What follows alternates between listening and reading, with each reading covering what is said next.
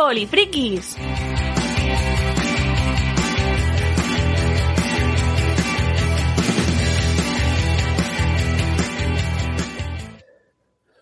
Hola, hola, os damos la bienvenida una semana más a vuestra cita semanal con los juegos de rol y otras cosas. Porque después de la semana pasada que hicimos el programa temático ya parece que aquí solo se habla de juegos de rol, pero no, hablamos de más cosas, hablamos de juegos de mesa, hablamos de cómics, hablamos de series, hablamos de ciencia ficción, fantasía, todas esas cosas polifrikis que tanto nos gustan y que comentamos pues con el equipo titular de Polifrikis, empezando por nuestro arqueólogo polifriki más allá del muro, como siempre, Millán Mozota, ¿cómo estás? Muy bien, hoy sí que hace malísimo por aquí también. No malísimo, sí, sí. El frío, Winter is coming de verdad, ahora sí que sí. The Winter is coming de verdad, sí. Ya tenéis ahí entre por las calles ya caminantes ahí a tope. Y oye, Andrés, eh, sí, tenemos que hablar de, más temas polifrikis porque a, mí me crece la pila de temas. Sí, tenemos que ir. cosas que voy leyendo, que voy probando y tal, y hay que. Ahí, ahí.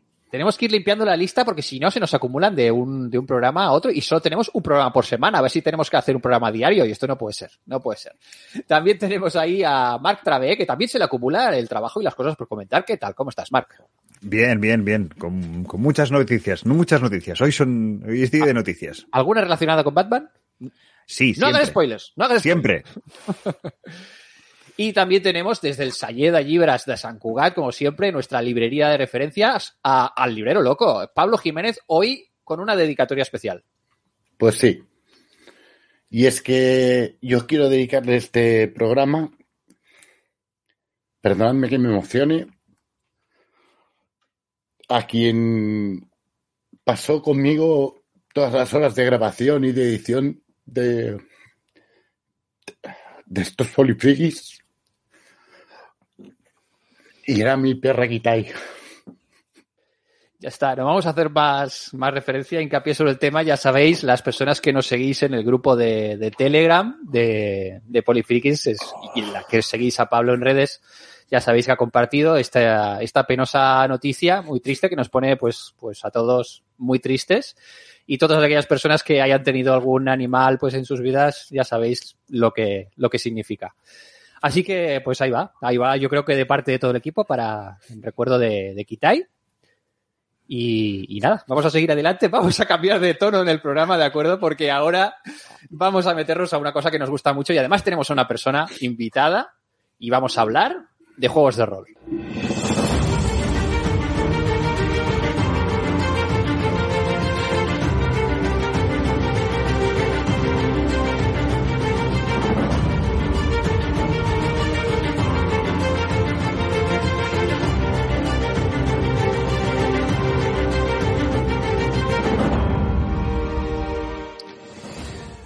Pues vamos a hablar, sí, efectivamente, de juegos de rol y con una persona que un poquito sabe sobre el tema. Porque me parece a mí que jugamos mal. Jugamos mal. Jugamos mal a juegos de rol o como mínimo vamos a poner en duda si estamos haciéndolo bien o no lo estamos haciendo bien. Y lo vamos a hacer con una persona que ha hablado y ha reflexionado mucho sobre, sobre el tema y es muy conocido en, pues en el mundillo del, del, rol y que ha sacado también un, libro al respecto. Se trata del gran Sirio Sesenra. Muy buenas tardes, muy buenas tardes, noches, días o cuando escuchéis este podcast. ¿Qué tal? ¿Cómo estás, Sirio? Muy buenas, jugamos mal y he escrito un libro para corregirlo. Ahí estamos, ahí estamos. Ahí es lo que vamos a hablar intensamente en este, en este programa. Eh, tu libro se llama Técnicas, consejos y trucos para jugar a rol. Lo publica Shadowlands. Y, y bueno, así de entrada, ¿es un libro rolero, quizás? ¿A mí me preguntas? A ti te pregunto, a ver, eres el autor, para eso no, te pregunto. No, no, a ver, si esto funciona de la siguiente manera. Te hemos traído para que nos mires cómo hablemos. pues, creo que sí, que es un libro rolero, pero, pero no es al uso. Pero sí, sí, es un libro rolero, inspirado por el rol y hecho y escrito para el rol, totalmente. Eh, aquí, en este, en este libro, pues te dedicas a recopilar, pues eso, tu experiencia, sintetizar algunas de las reflexiones de, de, cuántos años llevas jugando a rol ya. Pues desde los 16, 17 más o menos, tengo 40 impalos, o sea que un pues, pico. pues pues ahí estamos, estamos ahí en la misma en la misma quinta.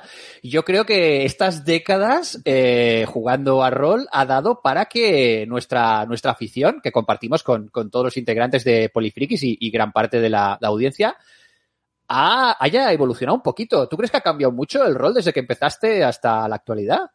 Yo creo que sí, pero yo me, he perdido trozos enormes del rol en, en colectividad. Porque yo he estado encerrado en mi cueva rolera durante muchísimos años. Entonces asomé la cabeza, la cabecita afuera cuando apareció rolero y tal. Y, y en aquel momento me dijeron, mira, hay algo que se llama TDN, ¿sabes? Y roleras y roleros se reúnen allí. Y yo, ¿qué? Entonces hay un trozo enorme de la historia del rol que se ha fraguado de la historia colectiva, de, de clubs, asociaciones y tal, que yo me he perdido por completo. Yo soy consciente de que me he perdido todo ese trozo también de la evolución, de gente que lleva hablando de rol en grupos desde foros. Y yo todo eso me lo he perdido. Entonces, mi perspectiva está muy sesgada ahí. Te has perdido cosas buenas, pero también te- afortunadamente te has perdido cosas malas, ¿eh? Que, que había cada, cada historia allí, ¿sabes aquello que dicen de que los españoles a la que se juntan tres, dos discuten con el tercero? Pues Bueno, eso que, todos los que hemos estado en club lo hemos vivido. Hay que reconocer que la comunidad rolera es una comunidad, y ahora que las redes sociales están en la orden del día, que le va al salseo. A Sí. ver, yo creo, no sé si estarás de acuerdo, Silvio. A, a los, a los datos de audiencia me demuestro en este propio programa. un programa, Mira. un programa que hemos sacado de, de, de salseo, a todos a oírlo. Bueno, bueno, bueno. Vamos a ir, vamos a ir, exactamente, vamos a ir a por el elefante en la sala, porque, a ver, vamos, nos sacamos del tema, el, el- el tema que de las últimas semanas, y así ya podemos hablar un poquito más de, de tu libro, Sirio, si te Bueno, parece. pero que precisamente opine el invitado. Eso es lo que iba yo, eso es lo que iba yo. La semana pasada hicimos un, un programa temático respecto a toda la movida de Wizards of the Coast y, y bueno, y la, la OGL y todas estas repercusiones que ha venido eh, pues a, a producirse en las últimas semanas. Tú, Sirio, ¿cómo has seguido esta polémica y en qué punto estás? Pues yo estoy súper desvinculado, tío. No le he seguido prácticamente nada. Y, y- ¡Oh! Pero a tope, o sea, me importa un carajo, he tenido sensación de, bueno, vamos a ver qué hacen. Y luego también con sensación de, yo voy a seguir haciendo lo que me dé la gana, claramente, ¿no? Sin- y jugando a lo que me dé la gana. Pero, Totalmente. O sea, me pasa igual cuando sacan el- la siguiente versión del juego, bla, ya veré yo si me apetece, ¿no? Pues si con el que estoy estoy contento, o sea, estás en 3.5 para que vas a jugar a quinta. Si te gusta, tío. Entonces no, reconozco que toda esa parte, hay una cosa que sí me llamó un mogollón la atención cuando la estuve viendo así en, en- en otros vídeos de Peña de YouTube y tal, y comentada así por, por Twitter y demás, y es que la, la empresa de Hasbro pueda quedarse con el- la creación hecha por terceros. Eso me pareció como hostia súper extraterrestre. O sea, legalmente en España me parece inconcebible y me flipa que se pueda hacer, que algo así pueda ser legal en Estados Unidos. No, no es bien bien que se lo quede. Lo que hace es eh, quedarse unos derechos de uso. Es decir, tú lo creas y yo lo puedo usar sin pagarte un duro. Claro, lo explotas. Correcto. Los derechos de explotación, vamos. Pero eso es un robo sí. en toda regla, tío. Lo es, lo es, lo es, tal cual es. Sí, sí. ¿Has firmado la OGL? Pues nada, hijo, a partir de ahora todo lo que tú crees yo lo puedo usar. Y no tienes derecho, además, sin arbitrio judicial. Es decir, tú no puedes, cuando firmas la OGL, dices, no, no, aquí lo único que decide es Wizards. No, Y no puedes.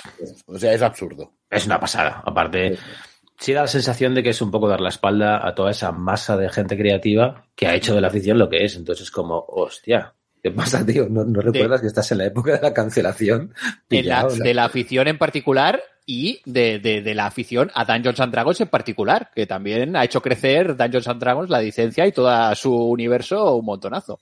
Claro. En, en cualquier caso, eh, no vamos tampoco a extendernos por el tema, el tema de Wizards y la OGL, porque ya le dedicamos bastante tiempo y creo que vamos a dejar que pasen unas, también unos días a ver para, para ir a ver si hay novedades al respecto. Pero en cualquier caso sí que sirve para, eh, para un poquito eh, valorar en qué estado está la, la afición, ¿no? La afición al rol, las personas que juegan al rol. ¿Cómo ves la, la comunidad eh, por, por esta reacción? Ha sido tan potente que dices, ostras, quizás hay muchísima gente dispuesta a implicarse en, en el mundo del rol. ¿Cómo lo ves? Lo veo que está ahora en, la cresta de la ola, en una ola como no se había visto nunca. Además, con posibilidades tanto eh, industriales como creativas que alucinas. O sea, la, el chorro de juegos indies que te llega, eso es una inundación divina de juegos de rol, lo que nos está llegando de juegos indies. tanto de autores y autoras de aquí como de fuera. Entonces es como, espérate, tengo para jugar mil vidas, ya solo con juegos indies y fliparme con las flipas de la gente, es maravilloso. Pero es que luego de los juegos oficiales igual. Entonces es como, o sea, hay mucha carga creativa y eso es imparable.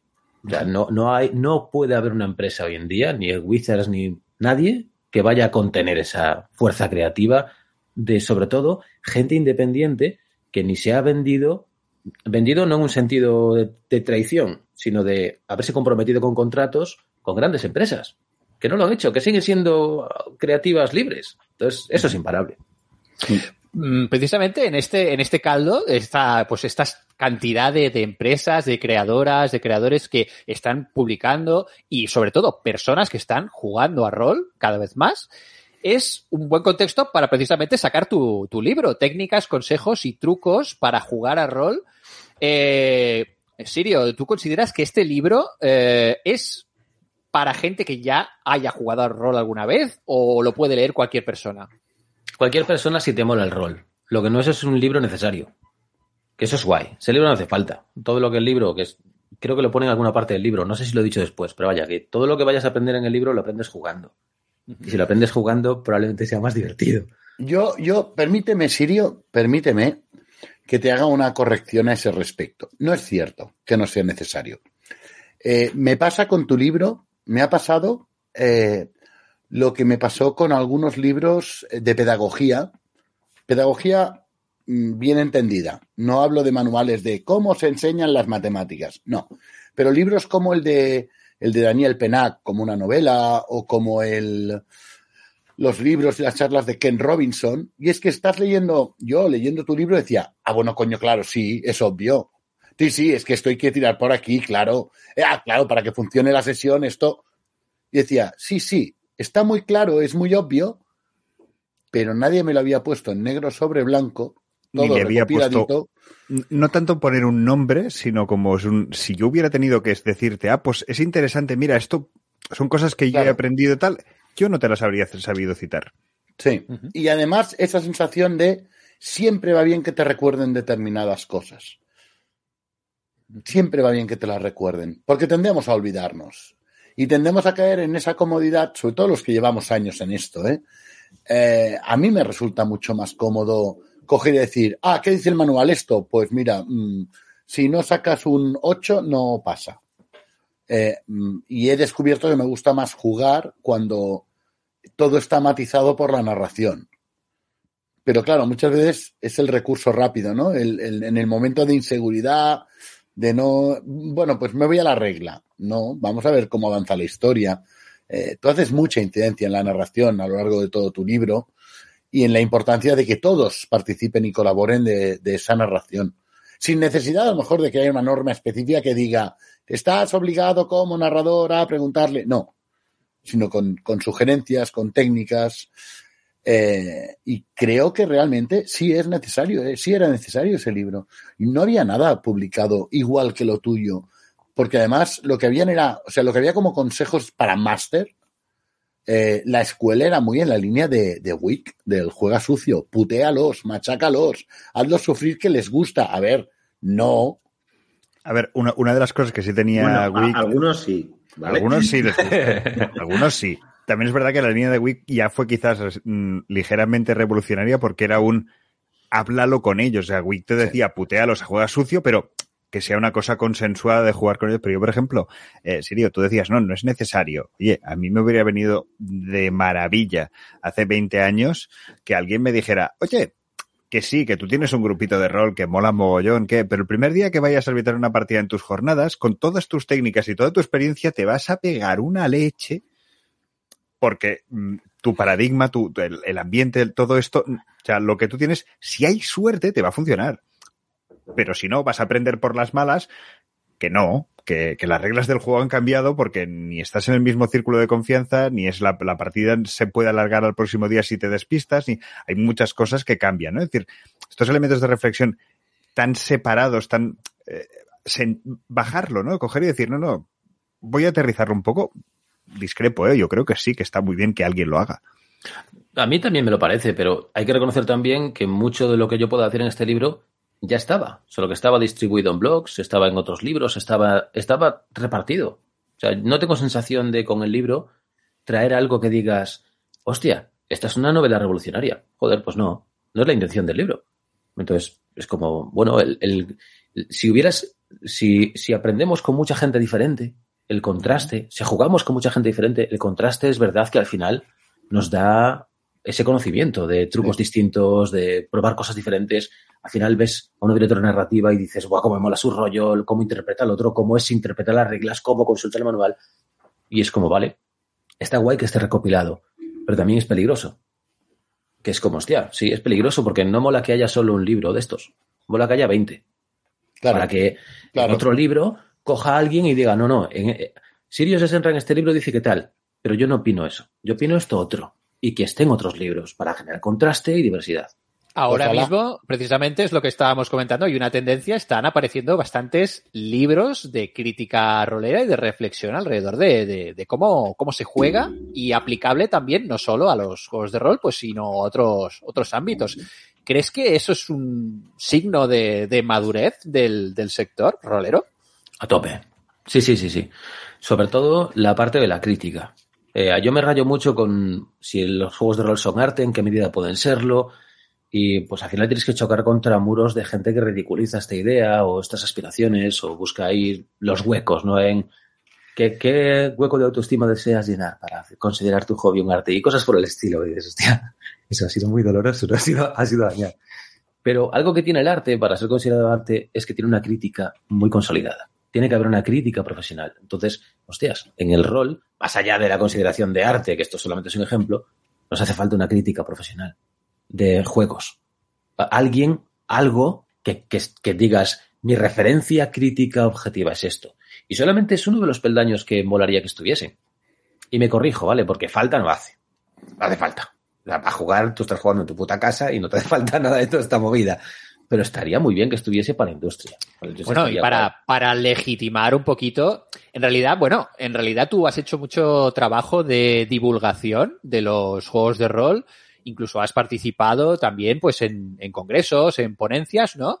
Eh, incluso fuera del ámbito en sí, de, de, de, grupo, del núcleo duro de, de la comunidad de los juegos de rol, ¿no? Fuera, ¿cómo, cómo, cómo se recibe las reflexiones sobre los juegos de rol fuera de lo que es lo estrictamente rolero? Con timidez, yo creo. Hay un, a veces, según qué ámbito lo proyectes, hay curiosidad.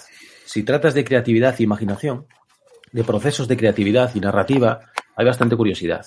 Porque hay mucha gente que está escribiendo sus historias. Y están, pues todo el world building en las novelas, pues ahí es el mismo interés. Es cómo construyes este mundo de fantasía. Me interesa saber cómo lo haces tú, pero para trasladarlo a mi campo, que es la literatura. En pedagogía, el concepto de jugar y cómo jugar y de qué forma articularlo, también está absorbiendo, y en este caso los juegos de rol somos un trocito, y un trocito muy interesante. Pero hay, hay otras partes que todavía lo ven como un puto juego de chalados que se reúnen sin mayor valor, entonces ahí yo tengo sensación de, a ver, yo, yo no te quiero vender esta historia, te la puedo compartir contigo, pero no te la voy a vender. No me hace falta que la compres. En cualquier caso, la percepción, ¿tú crees, de los, de los juegos de rol eh, ha evolucionado respecto a cuando tú empezaste a jugar a rol? Que seguramente sería eso, en los años och- finales 80, 90, como, como nosotros. Claro, claro, Bueno. claro. A, A ver, a ver. algunos, Andrés. algunos antes, algunos después.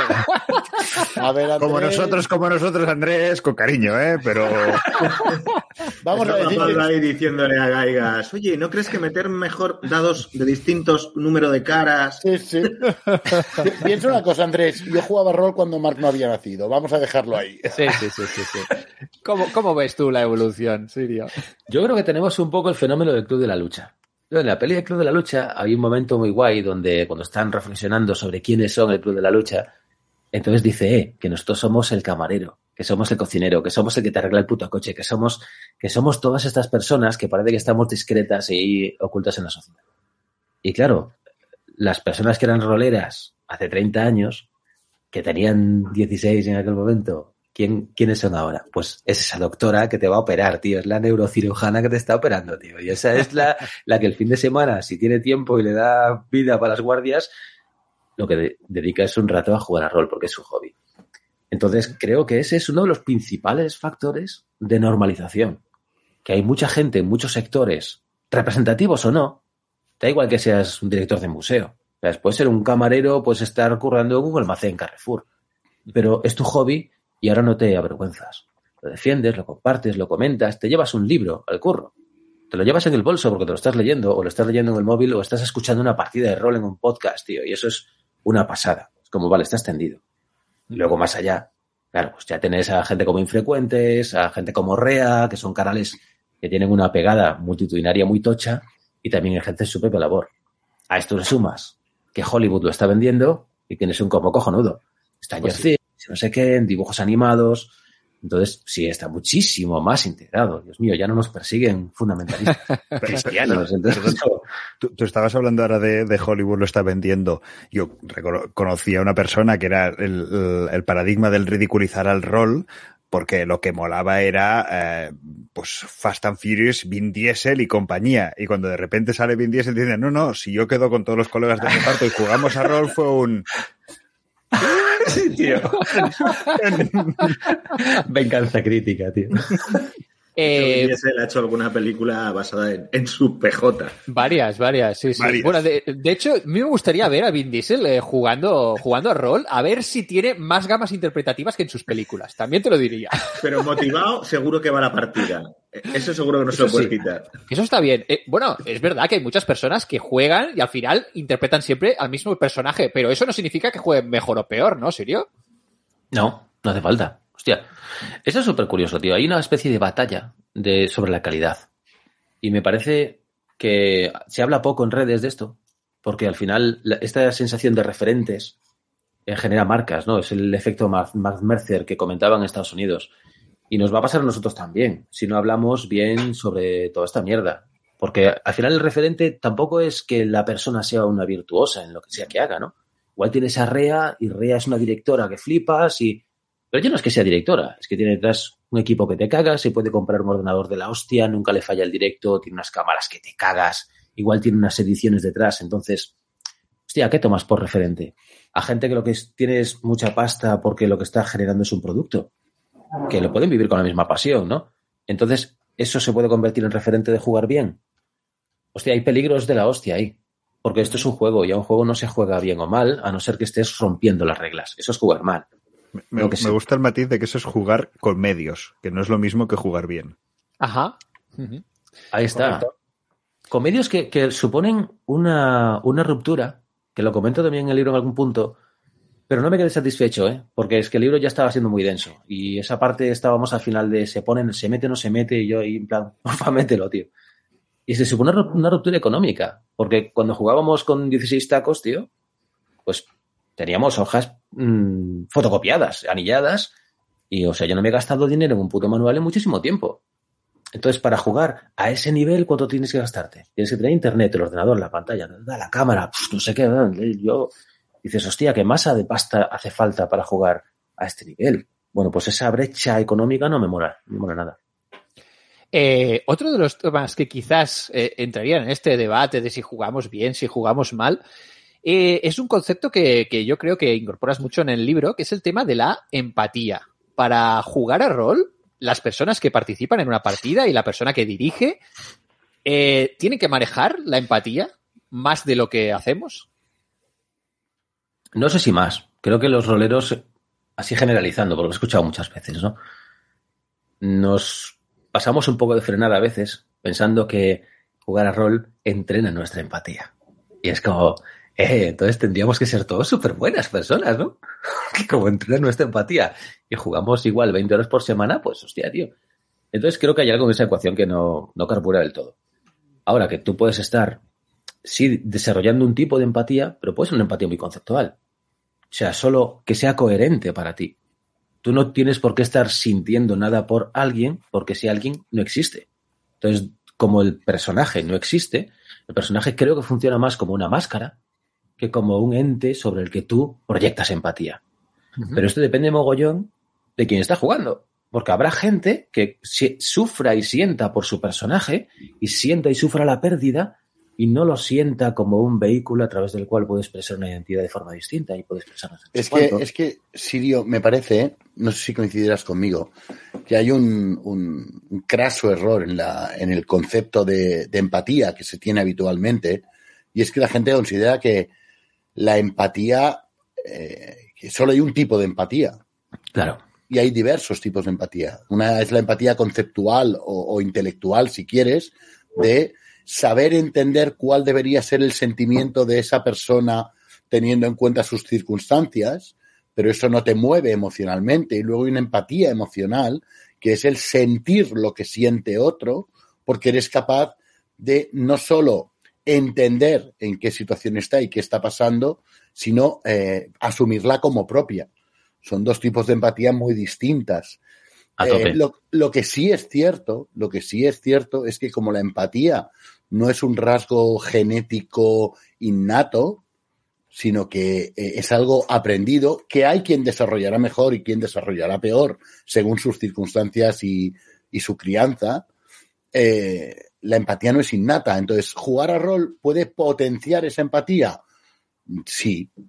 Sí que es cierto que en las células espejo, ¿eh? en las neuronas sí, espejo. Voy a poner un momento las gafas de antropólogo pero, para decir que como primates sociales eh, tenemos, la potencialidad de la empatía sí. que no tienen Eso otros es. animales. Eso es, Millán, pero fíjate que hablaba de las circunstancias que rodean al, al individuo. Es decir, un individuo que vive sin que eh, se desarrolle esa empatía, sin que pueda desarrollarla, eh, es lo mismo, también tenemos la potencialidad de entender conceptos abstractos y si tú no lo trabajas y no lo desarrollas, no, no vas a ser capaz de comprenderlos. O sea, una cosa tan sencilla como la palabra paz mmm, puede no entenderse. ¿Qué es ese concepto de paz? ¿no? Pues la empatía, un poquito, también hay que trabajarla. Y un, un niño, para, para, hablar, a ver, yo he sido maestro durante 20 años, eh, un niño al que no se le trabaja esa, esa capacidad, evidentemente no la desarrolla igual que alguien a quien sí se le trabaje. Y ahí es donde yo sí creo, Sirio, que, que el juego de rol puede ayudar muchísimo. Puede ayudar muchísimo a, que ellos puedan proyectar y recibir. Y ojo, igual que puede ayudar eh, un juego como es el, Emoticus o el Dixit, que es mm, para esa empatía intelectual de cómo está pensando esa persona. Ahí yo veo varios matices, pero son completamente opinión. ¿eh? Uno es que lo que se pueda desarrollar en una partida de rol es una consecuencia emergente de jugar. No es un uh -huh. objetivo. Y al no ser un objetivo. Correcto, correcto. Es, es muy distinto lo, sí, que sí. Estás, lo que estás buscando, ¿no? Entonces, ¿se puede desarrollar empatía? Probablemente. ¿El desarrollo será significativo? Probablemente no tanto. A no ser que estés jugando claro. muchísimas horas. Entonces, o, o, que, o que juegues dirigido, como por ejemplo cuando usas la, el juego de rol eh, en un aula o cuando usas ah, el claro. juego de rol en, es... en, un entorno de ayuda psicológica, ahí sí, pero a eso me refería. Pero, pero claro, quizás claro. la diferencia o el matiz por, por intentar conceptualizar los dos puntos es que pueda desarrollarse no implica que vaya a desarrollarse. Eso es. Eso es. Eso es. Tiene potencial, pero será el la persona profesional la que sea, la que verdaderamente ejecute. No es una propiedad del rol per se. Uh -huh. eh, lo digo porque, eh, ver, lo siento. Como tenemos tantos tipos de formas de jugar a rol, si yo con mi grupo de juego jugamos a rol como si fuésemos dioses romanos, nuestros personajes están ahí abajo, yo no siento nada por ellos, tío. Si mi personaje muere, me hago otro. O sea, si, si tu personaje muere, yo lo que hago es destriparlo, quitarle sus cosas, reírme, jajaja, y ahora tengo la, la maza mágica que antes tenías tú. Y eso es rol. Perfecto. ¿Qué empatía hay ahí por los personajes? Cero. Probablemente. Claro, es, es cero. Porque no, es, no está en el objetivo de la experiencia de juego. Y una persona que juega 30 años así no tiene por qué haber desarrollado ninguna empatía concreta con nada. Pero si estás jugando un rol inmersivo que no sé qué. Entonces, diferentes formas de jugar probablemente tengan diferentes. Me estoy enrollando mucho, ¿no? No, no, no. no, por echar, el, por echar el chascarrillo de tal, estás desarrollando una magnífica empatía por el sociópata de Zeus. eh, Zeus era un gato, ¿no? Puede, puede. Hablando de diferentes tipos de maneras de, de jugar, eh, uno de, la, de, de, de, los temas discutidos en, en, la comunidad rolera es el tema de las herramientas de, seguridad. Tú, dentro de tu marco, eh, ¿cómo, ¿cómo, las valoras? ¿Las utilizas? Eh, ¿Las recomiendas? Yo las veo maravillosas, las recomiendo con dos objetivos y creo que hay que tener espíritu crítico con ellas. porque no me mola nada que aparezca un ingrediente y de pronto sea sagrado en el mundo del rol, que es lo que parece que pasó en su momento con las herramientas de seguridad cuando llegaron a redes. Y si no las usas o estás en contra de ellas, te va a venir una horda de defensores que te va a machacar y te va a poner hasta arriba. Entonces es como, hostia, frenemos un poquito de sensatez, ¿no? Podemos tener espíritu crítico, podemos hablar de ellas, podemos pensarlas, repensarlas, desarrollarlas, buscar a ver cuál es su utilidad y en qué, en qué áreas. Hostia, pues yo con mi grupo de toda la vida ni se me ocurriría usar herramientas de seguridad, a no ser que se convierta en una herramienta creativa. Entonces yo les digo a mis jugadores, cada vez que toquéis la X, me veo forzado a eliminar un ingrediente. Pero no es por vuestra seguridad. Estamos usando una herramienta de seguridad con fines creativos. Súper guay. Pero, y eso se puede usar con muchas herramientas de seguridad. Ahora, en unas jornadas de rol, por ejemplo, ni se me ocurriría jugar sin herramientas de seguridad. No se me ocurriría. Y no tienen por qué ser la tarjeta X o... Tienes un amplio espectro, ¿no? Para usar. También es verdad que el término herramientas de seguridad hay ámbitos donde se queda muy chirriante. A mí me chirría. ¿no? Hablas de herramientas de seguridad cuando explicas rol a profesores y es como, uy, espérate, ¿no? O le explicas rol a un grupo, una asociación de padres y madres y es como, a ver. Entonces eh, nos faltan términos, nos falta todavía trabajar todo esto bien y desarrollarlo mucho más, pues eso, poder dando pasos adelante, pasos atrás, sin miedo a debatirlo abiertamente. Eh, Sirio, después de llevar más de 20 años eh, jugando, o 30 en algunos eh, casos, a, a, rol, ¿se puede cambiar la manera de jugar o es, hay dinámicas que son muy difíciles de, de romper? Depende mucho de la persona, soy gallego, o sea que depende. Lo estaba esperando, estaba esperando el depende. Y bueno. Hay veces que sí, hay veces que no. Porque esa era sí. una de mis preguntas, ¿eh? que era un, ¿ha sido muy difícil para un gallego escribir un libro con tanta concreción? a mí creo que el momento importa mucho. Y con quién estés. A mí soy una persona que la dulzura me afecta mucho. Entonces, si hay algo que me vaya a hacer cambiar, probablemente sea en mi grupo de amigos o en un entorno donde yo sienta que hay cero agresividad de mi Dios, que una conversación de Twitter. O que un razonamiento que venga alguien a machacarme con su espada, la verdad. Entonces, encontrar el juego Lady Blackbeard en el momento adecuado, con el director adecuado, a mí me pegó una patada que flipas. Con cuatro reglas de nada, tío. Y fue como, hostia, espérate, revisa y flipé. Y el impacto en mi mesa de juego es que fue inmediato. Inmediato. Entonces, ¿se puede cambiar? Sí, tío. Ahora, ¿quieres cambiar? ¿Hace falta? Pues no, no hace falta. Eh, bueno, simplemente escuchando hablar a Sirio, eh, podéis eh, saber de qué va realmente este libro, este técnicas, consejos y trucos para, para jugar a rol que publica la editorial Shadowlands. ¿Qué tal la gente de Shadowlands? ¿Se tratan bien? No, pero me han atado con contratos, entonces. sí, sí, la verdad es que, mira, es algo que me gusta, me gustó mogollón cuando conocí a Frank. Y, y fue como, hostia, qué bien que me hables claro, tío. Pero claro, claro, claro. O sea, Frank tiene este aspecto de empresario que conoce lo que es un montón una empresa y tener, llevar adelante un negocio. Entonces mola mucho que hable claro. Que hable claro en cifras, que hable claro en cantidades de dinero, de porcentajes uh -huh. y, que, y que queden muy claros los contratos porque, tío, he visto contratos de rol que son un. Hostia, tío, tengo que estudiar una carrera para entender qué carajo quieren decir estos dos párrafos, tío. A mí eso no me no mola, tío. Además, normalmente ese tipo de contratos son en los que te encuentras de ¿Cómo que solo cobro un 0,3% de cada libro vendido? No, sí, porque si te fijas en la cláusula esta. Sí. Y luego el lado humano es maravilloso. A ver, Frank es una persona estupenda, súper abierta ya cuando estás con él, ya es como, ah, bien, tío, encajamos, qué guay, tío. La verdad es que la gente de Shadowlands eh, nos está poniendo los dientes largos con muchas cosas. Estábamos comentando antes que Millán estaba ahí en plan de, uy, uy, uy, este año que hay, hay un montón de cosas, pero bueno, ya lo iremos comentando. De hecho, a mí se me, se me ha roto una barrera psicológica porque van a traducir un suplemento que a mí me parecía intraducible que es el Drácula 2. ¡Ah, Drácula 2! Sí, ¡Ay, madre mía! ¡Ay, madre mía! ¿Qué pasa? Esa mierda es genial. Llevo escuchando hablar de eso, buah, como demasiado tiempo. Sí. Y, y, pensaba igual, ¿eh? Pensaba, esto no vale, esto no sale en España. Hmm. Pues sí, sí. Eso Realmente es. la gente de Shadowlands se está mojando, está publicando por, cosas. Ese, por ese motivo nos lo compramos en inglés, Sirio. Bueno, pero volverá a caer. Sirio, te vamos a poner en un aprieto porque nuestro librero loco, eh, Pablo, tiene preparado una, una batería de preguntas eh, de respuesta que te tienes que mojar. Vamos a ver, Hostia. vamos a ver, Sirio. a Vamos ver a ver. cómo- te voy a poner una Yo como- ¿eh, Pablo? A ver, Depende, depende. depende. Depende. ¿Las blancas o las negras? Depende. Ah, vamos a ver. eh, yo te voy a hacer una serie de preguntas. Algunas ya las hemos eh, metido en, en, el, en el programa. Cada, cada semana hacemos la pregunta polifriki, que suena así como muy serio, pero bueno, normalmente es tema para debatir con, con la audiencia y para que la gente opine y también nos mojamos nosotros. Pero bueno, te voy a empezar con algunas que no hemos hecho todavía. Sin, sin cortapisas, ¿cuál es el mejor juego de rol de la historia? No vale decir Guamache, no vale decir el mío. Estás jugando que Pablo haga kick y te vayas si no aciertas, que lo sepas. Bueno, No tengo No, no. ni la más remota idea, tío. vale. Ni, ni puñetera idea de cuál será.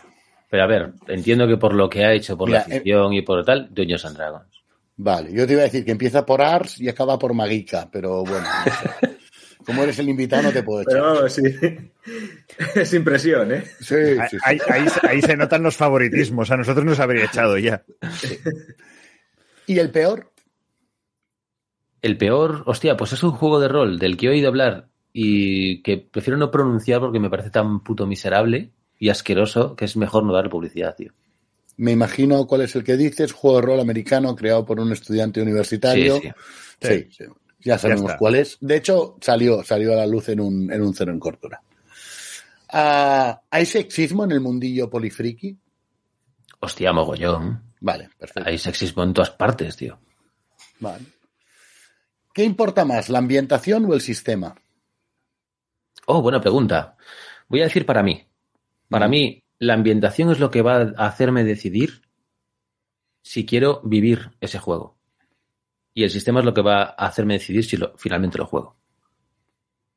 Entonces, ahí, ahí, Galle- pero si me- gallego, ¿eh? Gallego, gallego. no- Pero, no- pero bien argumentado. O sea, Sí, sí, sí, sí, ha sí. sabido salir por la tangente sin. Sí, sí, sí. Hostia, es que no sé, la- a, mí, lo que, a mí lo que me llama es la ambientación. Si tengo que elegir ambientación. Pero es que luego hay ambientaciones que me flipan y no puedo jugarlas, tío. Y es como, hostia. Vale. Eh, ¿Música sí o no en las partidas? Sí, siempre. La banda sonora de Conan, eh, cíclica. Si no tienes nada, pues pon eso y ya está. Eso y el Carmina Burana han sido grandes compañeros de muchos grupos. ¿A PvP en los juegos de rol? ¿Sí o no? Sí, por supuesto. Gente apuñalándose por la espalda entre ellos. ¿Por, por qué no? Sí, sí, no, no. Perfectamente lícito.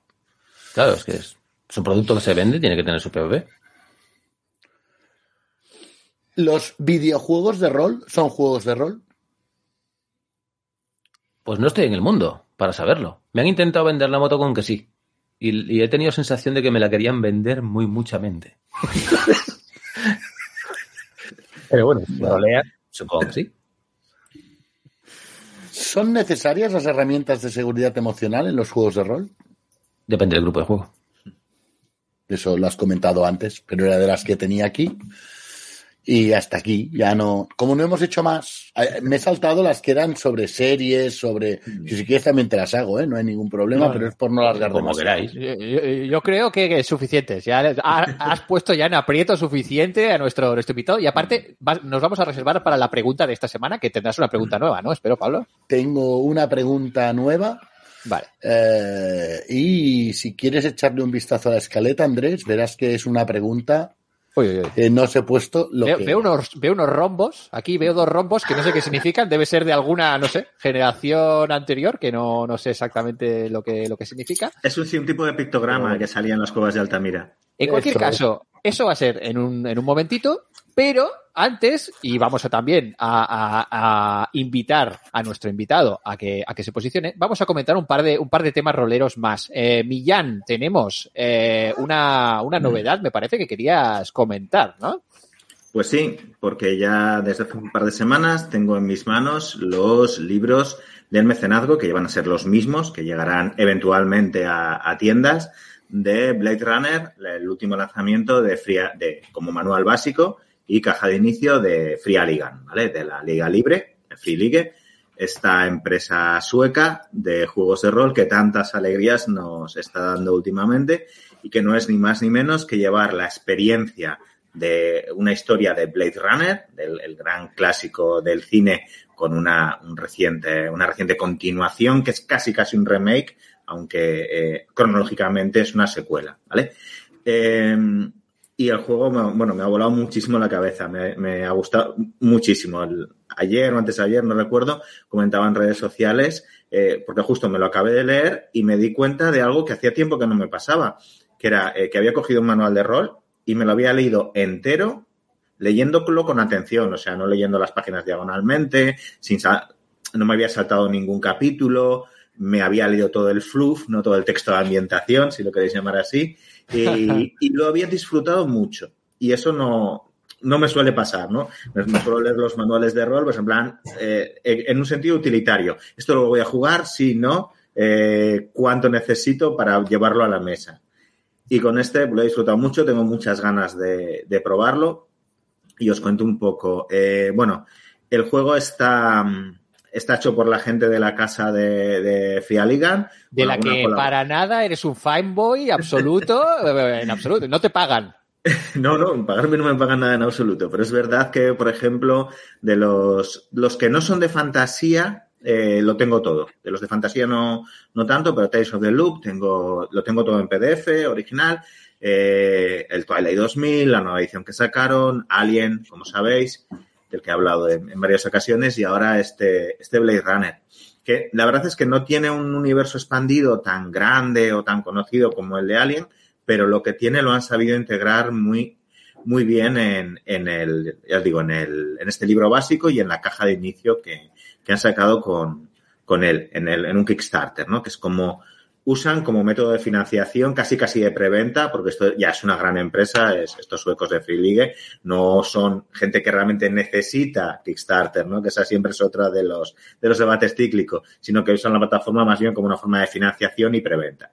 Bueno, el caso es que este juego en concreto, eh, por lo que he podido ver, eh, es un juego en el que los jefazos han de, de Free League eh, han ejercido de tales, en el sentido de este, el Thomas ¿cómo se llama? Harenham, que es el CEO y es diseñador de juegos de rol de, de Free Aligan, eh, ha dicho, no, no, este, eh, este lo voy a escribir yo.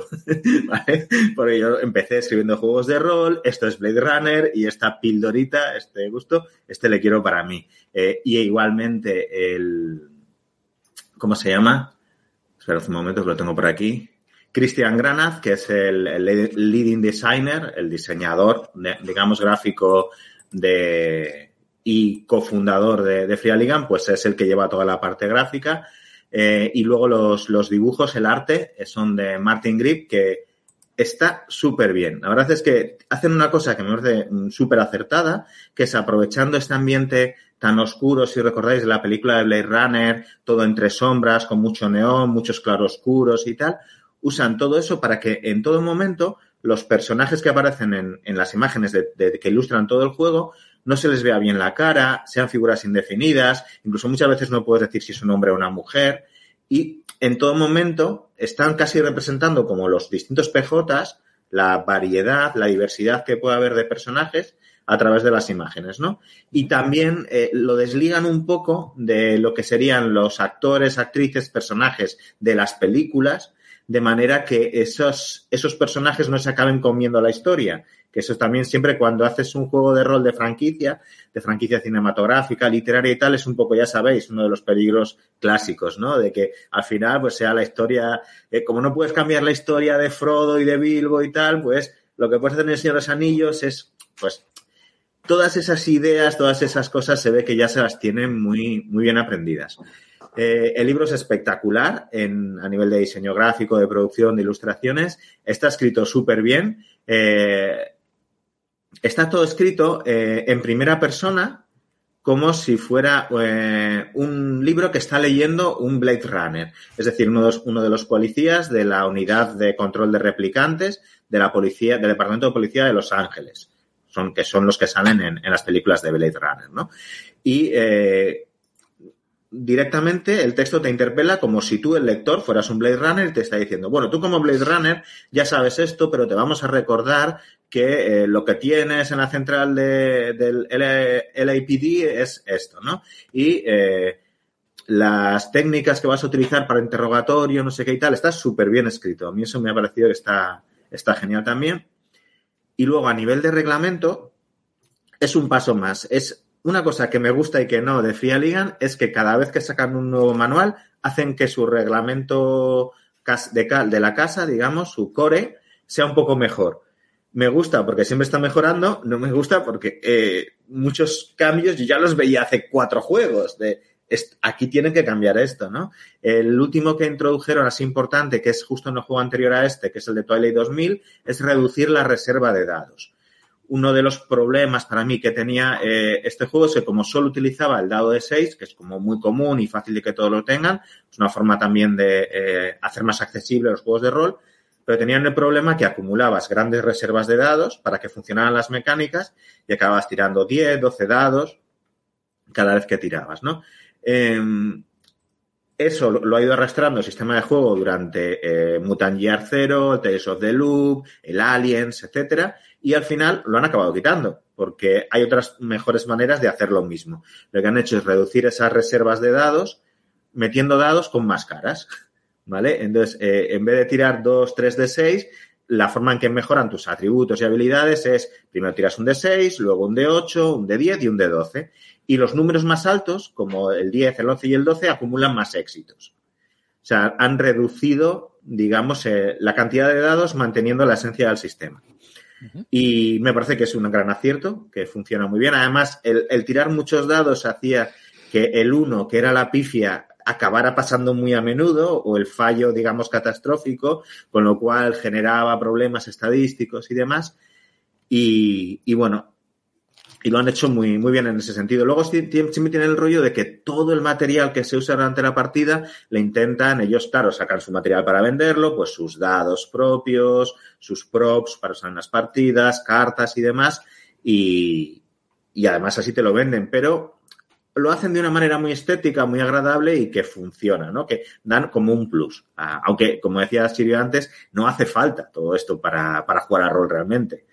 Y, y eso es un poco todo del libro base. Para no enrollarme mucho, os comentaré que también me ha gustado mucho la, la, caja de inicio que tienen, que es una caja en la que te vienen, pues eso, unos dados, cartas, materiales, fichas de personaje, pregenerados y demás, para, para empezar a jugar. Un reglamento finito, como una condensación del libro base, un caso, porque las. Mira, esto sí que es importante contarlo. No, no hablan de aventuras, no hablan de tal. Eh, una partida de una historia de Blade Runner es un caso, ¿de acuerdo? Pero el juego está totalmente enfocado a reproducir la experiencia Blade Runner. Entonces, los personajes siempre van a ser humanos o replicantes de eh, la policía de Los Ángeles, de la unidad de control de replicantes, y cada aventura, cada historia va a ser un caso eh, y tiene toda la estructura procedural de, las historias de investigación, sin que el foco de la historia realmente al final sea un, juego de investigación, ¿vale? La investigación es la excusa. De lo que va Blade Runner es de preguntarte sobre la identidad, qué significa ser humano, eh, el tema del, existencialismo y demás, ¿no? Pues las cosas de cualquier fan de la película sabe, sabe un poco esto, se hace una idea de las historias y de lo que vas a encontrar dentro de un ambiente noir, neon noir, ¿no? Y con momentos de acción explosiva como eh, veíamos en las películas. Así que la caja también muy bien, ¿vale? No me voy a enrollar más. No, no, a ver, me parece que todo te ha parecido muy bien, porque estás aquí haciendo un hype aquí tremendo. No te veo nada entusiasmado, Millán. Con, a este nivel de lo que son los props, que siempre en las cajas de Liga son muy chulos, mapas, fotografías que te vienen, los típicos mugshots de sospechosos, eh, anuncios, pistas. Es que es, alucinante. Para mí es la mejor caja de que han sacado hasta ahora. sin, sin exagerar. Sin exagerar para nada. Sirio, ¿a ti que cómo te respira la ambientación de Blade Runner y tal? ¿Te tira? Me flipa. Ah, me flipa mogollón. Estoy deseando, deseando probarlo. Aparte, como jugador, bastante más que como director. Mm, pues ya, sabes, Millán. Ahí, a ver si te Sí, eh, a ver, yo no sé si lo he dicho alguna vez. A mí me pasa mucho que yo dirijo a los juegos y cómo me gustaría jugar a mí. o sea, para mí muchas veces estoy dirigiendo porque son cosas que a mí me gustaría jugar, pero no puedo hacerlo. Eh, Sirio, ¿los juegos de mesa los tocas también o te van aparte del rol? No, solamente cuando me visitan Corman y Laura o nos visitan aquí en casa. Creo que es el momento en el que más jugamos, porque suelen traerse algún juego de mesa así guapo y a ellos les encanta, entonces montan tablero y dicen, jugamos un poquito. Montaje. y entonces Pues ahora- a... Pues ahora te vamos a hacer una, una recomendación porque ya se acerca el Festival del Joc del Pirineo y tenemos aquí a un par de partes implica- implicadas que nos querían comentar algún, algún tema, ¿no, Mark? ¿Cómo, cómo lo lleváis? A ver, podría ser, podría ser que tuviéramos noticias o tuviéramos eh, datos. Eh, sí, efectivamente, Pablo y yo este año volvemos a estar a formar parte de la dirección técnica del festival, que hoy precisamente ha tenido eh, la rueda de prensa de presentación. Podéis ir guardándoos ya las fechas del 31 de marzo, un- 31 de marzo, 1 y 2 de abril como el gran fin de semana del festival. Recordad que el festival no solamente es eso, hay mm, dos semanas de juegos en los restaurantes de la SEU, dos semanas de juegos en los escaparates de la ciudad, eh, actividades en los colegios y en la Escuela Oficial de Idiomas y la Escuela de Música. Es decir, hay un despliegue previo del festival que, claro, hay que estar cerca de la SEU o en la SEU para poderlo ver. Pero en cualquier caso, ese fin de semana, este año la cosa se amplía. Se amplía desde tener actividades para cero tres años, que el año pasado no, no había, se mantienen todas las bibliotecas infantiles, familiares, eh, jugonas para expertos, mogollón de partidas de rol, desde rol de inicia rol infantil, rol adulto, mm, rol juvenil, eh, rol de iniciación, aquello partidas de dos horitas eh, explicando el propio sistema en, la, en estas dos horitas para simplemente hacer un, aquello una cata. Eh, y luego están las experiencias lúdicas singulares, que son esas partidas de rol jugadas en criptas, esas partidas medievales o de fantasía jugadas literalmente en edificios de la Edad Media, eh, o sea, en iglesias, en bibliotecas, en, con sus catitas de queso en mitad de, la partida. Ah, habrá juegos gigantes en la calle a Tutiplén, eh, se amplían edificios. Este año creo que en total, si no me descuento, estaremos en 11 edificios. Ah, habrá bastantes más editoriales de juegos de y por primera vez juegos de rol eh, como expositores y demostradores, habrá una cantidad importante de patrocinios, habrá presentaciones mundiales de juegos y habrá, este año vuelve el Pirijoc, que es la sesión de formación que se organiza conjuntamente con el festival y la, Salle de la Seu d'Urgell. Y al mismo tiempo habrá una serie de conferencias y de ciclos de charlas mm, desde juegos de mesa inclusivos a presentaciones de libros alrededor del juego de mesa. Quizás Sirio quiera venir a presentarnos algún libro o dirigir alguna partida. Ahí lo dejamos. Eh, ahí, queda, ahí queda, lo dice aquí. Como ahí no queda, sí, sí, cosa. sí. No te sientas presionado, Sirio, No, tú Hay tranquilo. un anzuelito. Esto queda grabado, pero tú no te sientas presionado. Ahí estamos, tú tranquilo. Pero Ah, contesta, no. ¿no? No, no, no, no hace falta que contestes. No has dicho que no. Eso ya es un sí para un gallego. Ah.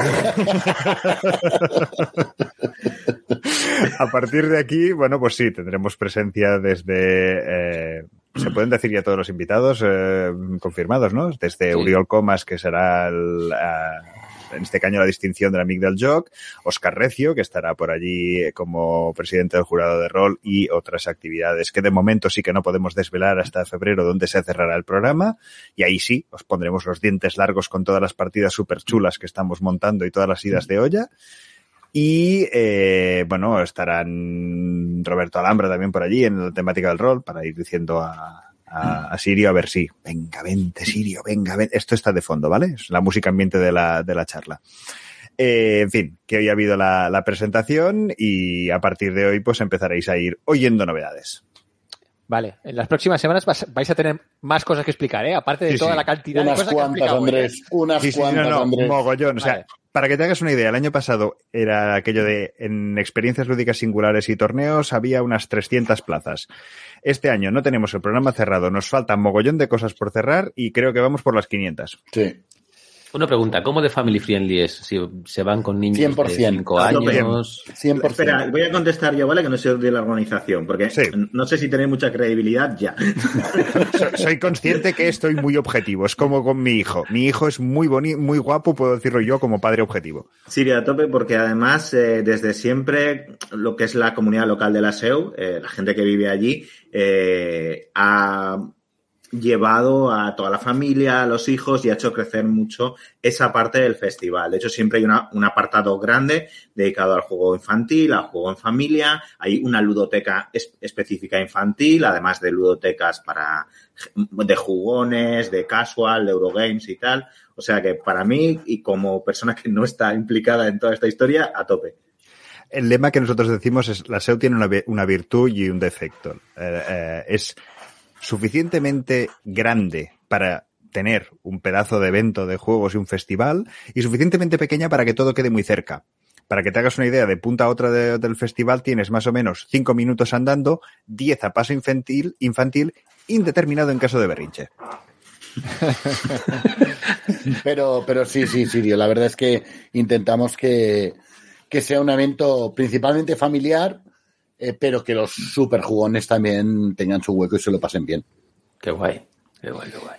Bueno, eh, como, como estáis viendo, eh, como no podía ser de otra manera, teniendo en cuenta el, el invitado que tenemos esta semana, hemos alargado todo el bloque de juegos de rol y juegos de mesa especialmente, pero no podemos, no puede faltar. Sirio, ya has respondido unas cuantas preguntas, pero vamos a terminar el programa poniéndote en un aprieto todavía más grande, porque vamos a hacerte la pregunta polifriki de la semana.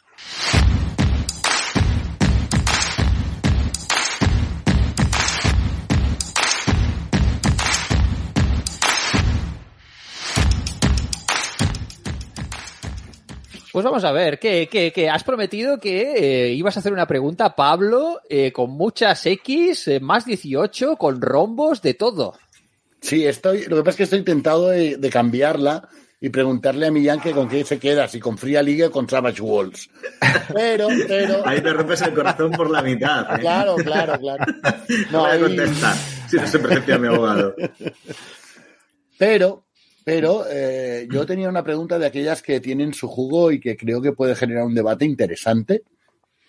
Y es, ¿os sentís cómodos jugando, leyendo o visionando temas tradicionalmente etiquetados para adultos en el ámbito polifriki? Cuidado. Digo, participando de la experiencia. No hablo de correr cortina y no, aquí hay una relación sexual o aquí hay un, un tráfico de drogas o aquí hay esos temas tabú que normalmente en sociedad no acostumbramos a, sacar o a tratar o que incluso te ganan alguna mirada de, ay, pero ¿cómo puedes decir esto, no? Mm, ¿Estáis cómodos si vuestra partida, por ejemplo, pues deriva en, en- en un encuentro sexual? No, hablo de un encuentro sexual, consentido, simplemente eso, ¿eh? No hablo de violación, eso a mí me saca, o sea, las cosas que de hacer daño a otros, pues no. Pero esos temas tabú, esos temas para adultos, ¿os sentís cómodos jugando con ellos? Bueno, más, más que para adultos, estamos hablando de sexo. No, no, no solo sexo. Ah, bueno. Por ejemplo, eh, el, el- el uso de drogas es un tema para adultos. Desde mi punto de vista. Desde mi punto de vista es un tema para adultos el uso de drogas. No considero que sea un tema infantil. Bueno, vamos a trasladarlo directamente. La pelota, pues le vamos a dar al invitado, que para eso lo tenemos aquí. Yo me siento completamente a gusto. Tengo, además, sensación de que, vale, vamos a, a- aceptando que el grupo de juego quiere y que el grupo de juego, eso aceptándolo, tengo sensación de que la narrativa del rol no tiene ningún límite, ninguno. Y que en ese sentido no tiene nada que envidiar ni a la literatura, ni al cine, ni a, ni a nadie. Entonces, hay una gran cantidad de temas muy sensibles que te puedes tocar sin que aparezcan en pantalla durante toda la película. Porque puedes tocarlos de forma simbólica. Puedes tocar la pérdida de un padre, puedes tocar una violación, puedes tocar de todo. En el rol también lo puedes hacer. Uno, el grupo tiene que estar de acuerdo, todos tienen que saber a lo que están jugando. Y, y- y tiene que haber, ahí sí, cariño entre las personas. ¿No? Yo no voy a utilizar la narrativa como excusa para hacerte algo a ti como persona. Entonces, entendiendo estos límites y estos juegos que se dan cuando un grupo de personas debaten de lo que sea, se dan muchos juegos psicológicos a muchos niveles, pues si todo eso lo aceptamos todos, lo entendemos, lo abrazamos y, y, y nos respetamos, a hierro con todo, sin ningún tipo de límite. Muy bien, más, más opiniones. Millán, mójate. Yo prefiero las historias de un poco de evasión y de aventura pura, más sencillas, sin mucha profundidad, aunque de vez en cuando tampoco me desagrada si el grupo está de acuerdo y el juego eh, funciona en esos patrones o en esos estándares, ¿no? Por ejemplo, en, una historia de Blade Runner, que estábamos hablando, que toma, to- vas a tocar de manera buscada y enfocada eh, temas adultos y temas duros, con casi toda seguridad van a surgir. Eh, sí, siempre que todo el mundo esté avisado y esté de acuerdo, por supuesto. En otro tipo de juegos y tal, me, muchas veces me parece que es un poco salida de pata de banco, ¿no? Pero porque no es lo que te pide el juego ni, el- ni la sensación que vas a buscar. Yo, hay muchos juegos en los que me pasa también lo, lo que decía Millán. Mm, En, en general, yo, mi vivencia es como, es como la que explicaba Sirio. A la hora de la verdad, eh, ha habido muy pocos grupos en los que haya tenido la sensación de eh, estamos todos en este sentido, hay sintonía y total libertad, hay confortabilidad y confianza. Es decir, eh, sobre el papel sí, a la hora de la verdad ha habido muchos grupos. Por ejemplo, con Pablo estuvimos en uno en el que se tocaron temas muy, muy, muy duros y al mismo tiempo eh, hubo mm, por, los dos, ¿no? Por una parte la parte de sexo consentido, pero la otra parte temas escabrosos y, y fueron emocionalmente muy duros, pero nadie se sintió violentado por lo que había, sino porque al final era aquello de decir, ostras, una persona debe, puede estar sintiendo algo parecido a esto, joder, mm, es todavía más derendable de lo que podía imaginarme, ¿no? Es decir, pero a la hora de la verdad, ah, sí que tengo la sensación de que socialmente hay mucho reparo. Andrés, Mm, Yo, a ver, a, a nivel intelectual veo que los juegos de rol pueden servir para tratar cualquier tipo de, de tema eh, con consentimiento del grupo y todo, y que todo el mundo esté de acuerdo y en la misma onda. Pero a nivel personal, si me preguntas, pues te diré que no disfruto para nada en ningún tipo de situación ni escabrosa ni re- excesivamente temas, eh, bueno, ni relacionados con eh, sexo, ni con eh, violencia, ni nada parecido que se suele asociar a los temas adultos. No significa que, que, que, que, pues bueno, que no luego en mi vida personal, pues yo pues tenga interés en otro, en consumir cultura eh, relacionada con estos temas o que los pueda tratar pues de una forma más, pues más, más cercana. Pero en una mesa de rol yo no disfruto o al menos de momento no se ha dado un grupo en el que yo tenga ganas. Ahora mismo me dices, ¿te apetece jugar una partida en la que vayan a salir temas así adultos y duros? Eh, entre comillas, adultos, ¿eh? porque adultos, eh, eh, si nos ponemos a hablar qué es un tema adulto, pues podríamos Claro. debatir. claro, es que para mí es más adulto y eso lo hacemos habitualmente en muchas partidas, el describir cómo evisceras al enemigo con el golpe de tu espada, me parece mucho peor que no narrar una escena de sexo entre dos pejotas. Ojo, y que no ha habido grupo de A rol. mí, a mí, No ha habido grupo de rol que haya jugado a Dungeons, que hemos sido prácticamente todos, Dungeons Pathfinder me da igual, ¿eh? En el que si te lo paras a mirar, acabas la partida diciendo, eh, que muy guay, que hemos entrado en la mazmorra, lo que tú quieras, pero somos unos genocidas. Sí. Porque nadie les ha preguntado a esos kobolds o esos goblins y, y de Totalmente. repente te lo paras a mirar y dices, Pero Es muy vaya. curioso. Perdón. No, no, dime, di, di, Silvia. Que yo, yo creo que muchas veces, perdón, muchas mesas de juego, ah, por lo menos en nuestra mesa ocurrió, ¿no? Te enfrentas con que quieres reproducir en la ficción cuestiones de la realidad porque las has visto razonables y lógicas porque nuestro mundo funciona así. Y entonces tú estás en un mundo de fantasía con dragones y con dos reinos que están en lucha y de pronto están en lucha, ¿no? Pero coño, es que están en lucha, no que se están matando. Y sin darte muy bien cuenta, acabas diciendo, hostia, estamos roleando aquí y estamos viendo crímenes de guerra que en la, la guerra de Chechenia, tío. ¿Esto Sí. qué es? correcto. Y a- cuando, has- cuando igual podríamos mediar en el conflicto. Claro, pero no tanto que los personajes protagonistas lo hagan, sino que está pasando a tu alrededor. Y entonces dices, hostia, yo quiero jugar esto. Ahí Y estamos. es, y, y es como al siguiente pueblo que vea, voy a ver las consecuencias de torturas de guerra de dos reinos. Hostia, espera, frena, quiero jugar esto. No sé si eso os ha pasado, a nosotros nos ha pasado. Mm. De entrar en una dinámica de guerra que dices la crueldad de la guerra. Y diciendo, hostia, pero si yo empecé haciéndome un mago, tío, para explorar mazmorras. yo esto no, yo no venía a esto. Pero claro, la campaña da vueltas y vueltas. Entonces, qué bonito es esto que decíais de decir, yo sé a lo que quiero jugar. Quiero Eso jugar a es. esto. Y sé a lo que no quiero jugar. Eso es súper guay, tío. No, porque hay días que quieres jugar a un drama sobre la Segunda Guerra Mundial y hay días que quieres decir, como Indiana Jones, mm, odio a los nazis. Claro. Pablo, eh, ¿alguna cosa más que matizar? Ya más o menos ya hemos intuido tu, tu respuesta. No, sí, sí. A ver, yo, yo sinceramente, eh, es un tema que no me incomoda en absoluto a mí personalmente, que tengo la suerte de, quizás por mi educación, y, eso que estuve 12 años en un colegio del Opus, ¿eh? O sea que, como para estar ahí súper marcado de no, no se habla de esto, no, no se mira lo otro. Pero tuve la suerte de tener la educación que tuve y, fue una educación de todo se puede hablar si es con respeto y, y afectuosamente, ¿no? Eh, y sin intentar agredir al otro. Eh, lo que pasa es que un poco la pregunta iba con esa, con esa puya, con esa trampa, ¿no? De decir, fíjate, a muchos nos incomoda el narrar una relación sexual con un compañero del mismo o diferente sexo, es igual, en medio de una partida de rol, nos resulta incómodo, nos agrede, y sin embargo no nos agrede el destripar al mismo compañero en medio de un combate singular en Leyenda de los Cinco Anillos. Eh, perdona, mm, aquí para mí hay un patrón de valores que tenemos un poquito cruzado y que quizás tendríamos que revisar. Pero bueno, es, es mucho más fácil que muchas personas se hayan sentido en su vida dañadas por cuestiones sexuales sí, que por cuestiones de accidentes vasculares graves y tal. Claro. Entonces, claro.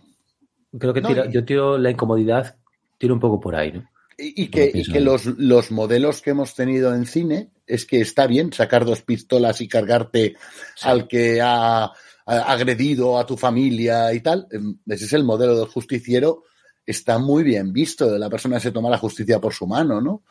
Eh, sin embargo, pues por el- la tradición cultural en la que vivimos, eh, todas las experiencias placenteras se consideran como perniciosas y pecaminosas. Y, y podríamos hablar de la gula, ¿eh? O podríamos hablar de... Hostia. Claro, eh, y eso, eso sí que, claro, es que todo esto durante muchos años se nos ha dicho que estaba mal. Pero bueno, no entremos en, en debates eh, religiosos o, o culturales y simplemente era eso, una pregunta para generar polémica, porque creo que es un tema que es interesante de, de debatir y de discutir, incluso muy más a fondo.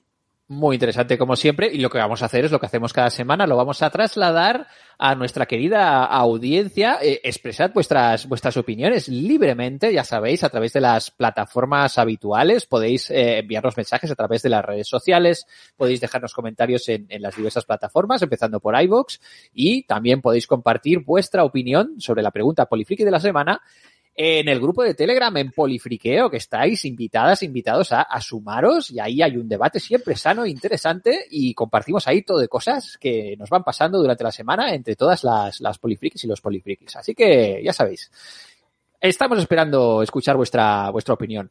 Y, y con esto vamos a ir terminando el programa. En primer lugar, eh, pues agradeciendo a nuestro invitado, Sirio Sesenra, eh, muchas gracias por, por venir a hablarnos de este, de este magnífico libro, técnicas, consejos y trucos para jugar a rol, publicado por la editorial eh, Shadowlands. Eh, gracias y, y esta es tu casa, ven cuando quieras, Sirio. Gracias a vosotros. Me he sentido súper cómodo y ha sido un rato súper guay. Y como siempre, nos vamos a ir despidiendo del equipo habitual del programa. Hoy también nos ha salido un tema, un programa bastante, bastante de temática rolera. Yo creo que llevamos dos seguidos. Esto ya, esto vamos a ver la semana que viene. Esto hay que romper la racha ya. Eh, Millán, que vaya muy bien la semana. ¿Te ha, te ha aumentado o ha bajado la lista de cosas por hablar? Bueno, lo- lo- ¿Cómo es? Los que entran por los que salen. Las gallinas que entran por las que salen, ya sabes. Bueno, eh, Mark, eh, que vaya muy bien por la Batcueva la semana que viene. Ah, ¿Nos recomiendas cómics? La semana que viene es altamente probable que hable de cómics, sí. Y que podáis chotearos de mí como cuando con lo de Essen. Pablo Jiménez desde el Sayeda Libras de San Cugat, nuestra librería de referencia. La semana que viene, un libro, sí, ¿no? ¿Me lo prometes? Trenza del Mar Esmeralda, que acaba de salir. Pues A ver, Pablo, tampoco te vengas muy arriba. Yo llevo en la misma escaleta desde hace tres semanas un tema que no hay manera de que me dejéis hablar. Va, va, la semana que viene. La semana que viene que sí, quien os habla, Andrés Palomino, yo también. La semana que viene os hablo de una peli y una serie que os tengo ya en la escaleta desde hace, hace semanas. Así que, si os parece, nos vamos a ir despidiendo. Que vaya muy bien. Nos vemos la semana que viene en Polifrikis.